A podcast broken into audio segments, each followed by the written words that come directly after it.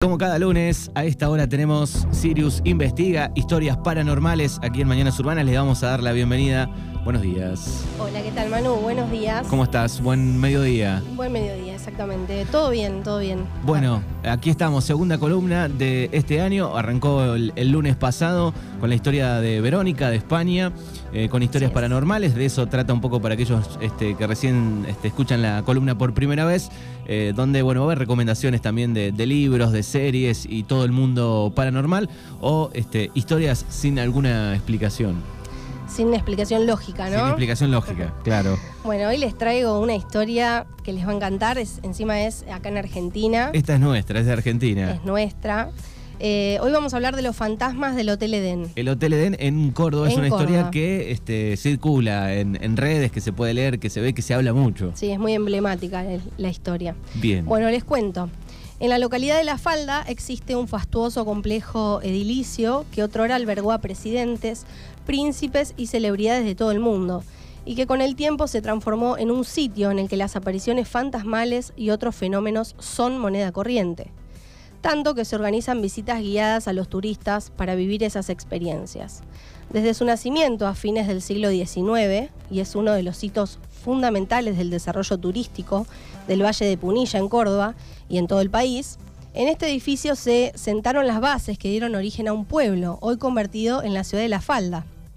En sus escaleras de mármol se plasmaron las huellas de la aristocracia nacional, visitas de presidentes de la nación, como así también personalidades de reconocida trascendencia, mundial y nacional. Como por ejemplo el poeta Rubén Darío, el príncipe de Gales, Albert Einstein, y se dice que hasta el mismo Hitler se hospedó en el hotel. Muchos han sido y son los relatos de visitantes al hotel que cuentan extrañas apariciones que vieron sombras y figuras humanas desplazarse en el aire. Uno de los visitantes comentó en un tour hace pocos años que escuchó llorar a un niño claramente. Fue entonces cuando la guía les comentó que existía la leyenda de que el alma en pena de un niño, hijo de una empleada del hotel, murió en plena, en plena epidemia de fiebre amarilla y solía aparecer en los atardeceres. Algunos escucharon incrédulos lo relatado, pero la mayoría percibió claramente en distintos puntos del recorrido el llanto lastimero de un niño que parecía acompañarlos. Otros, de, la- de los fantasmas más conocidos del lugar, es el espectro de una mujer que se presenta de improviso. Comparada con fotos de la época, resulta notable el parecido con la primera dueña del hotel. La aparición es definida por quienes la vieron como una presencia envuelta en blanco, que suele irrumpir en el tramo superior de la espectacular escalera que vincula la recepción con la planta alta, y es asociada con María Kraumer, quien vivió entre 1904 y 1912, año en que murió de cáncer. Otros fenómenos paranormales se escuchan en el salón principal. Algunos testigos aseguran haber escuchado voces espectrales, valijas que ruedan, tacones de mujer y hasta el ruido de las bandejas de los antiguos mozos.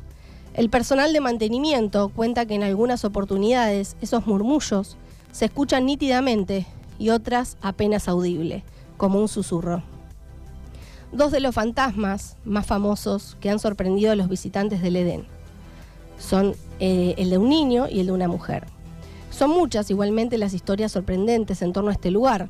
El periodista Héctor Brondo realizó una excelente tarea investigativa in situ. Relata la historia de un espectro que habita el lugar. Ana tiene ocho años, pero desde hace más de un siglo deambula sola por el Edén. Los lugareños hablan de ella como quien lo hace de una amiga o conocida de la infancia. Un par de niños dan fe de la presencia de esta alma errante, encerrada en el emblemático hotel de la falda. Son los que alguna vez jugaron con ella, que la vieron bajar las escaleras corriendo.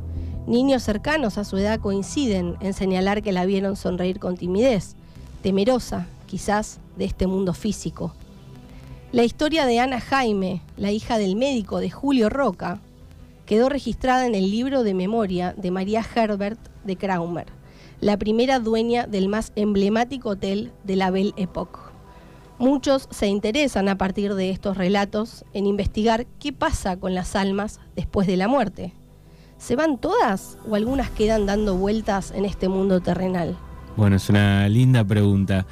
Bueno, es muy viejo el lugar, ¿no? 1890 Sí, y pico, y, y eso le da un poco más de no sé qué a la historia, ¿no? A- al combo de todo, ¿no? Que, que, sea, que tenga tantos años y todo lo que pasó por ahí.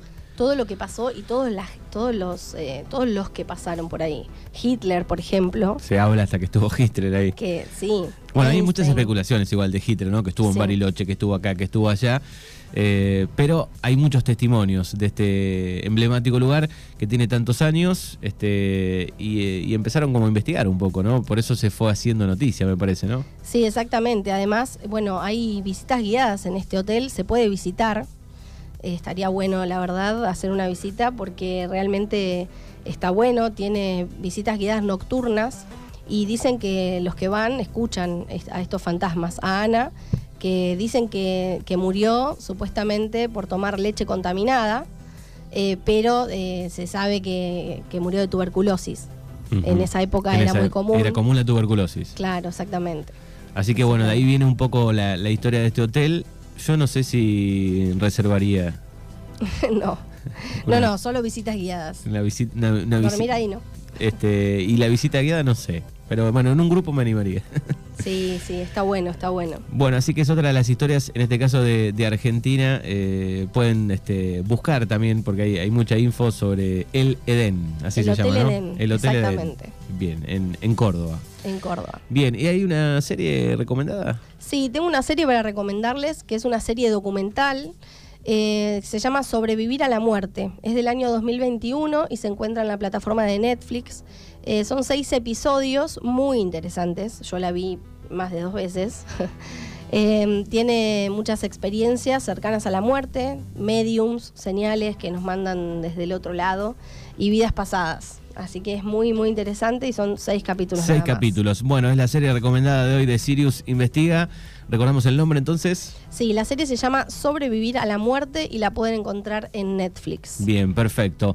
Bueno, pueden buscarla en las redes a Juli, eh, Sirius Investiga. Así es, me pueden buscar en, en Instagram como Sirius Investiga. También tengo otra página de, de mi trabajo que se llama Sirius Art 3. Acá justo tenemos un, este, un mate de Sí. las artesanías que hace Juli. Sí, justamente cuando llegué me encontré con un mate que pinté yo. Bien, eh, recuerden el canal de YouTube, ahí hay un par de, de videos. Así es. También lo buscamos así. Eh, Sí, Sirius Investiga en YouTube. Eh, pronto voy a subir más videos. Tengo ocho en la plataforma recién. Eh, soy bastante nueva ahí, pero bueno, estamos. Bueno, hablábamos la otra vez que este, es mucho trabajo la, la edición de video, ¿no? Sí, muchísimo. Porque uno vuelca, junta las cosas, filma, ¿no? Todo, pero después hay que editar. Claro, además tenemos el audio por un lado, el video por el otro, imágenes, investigación. Es bueno, un trabajo. muy bien. Es eh, Sirius que ha traído hoy otro caso, en este caso de la Argentina. Gracias y la esperamos el próximo lunes. El próximo lunes con otra historia.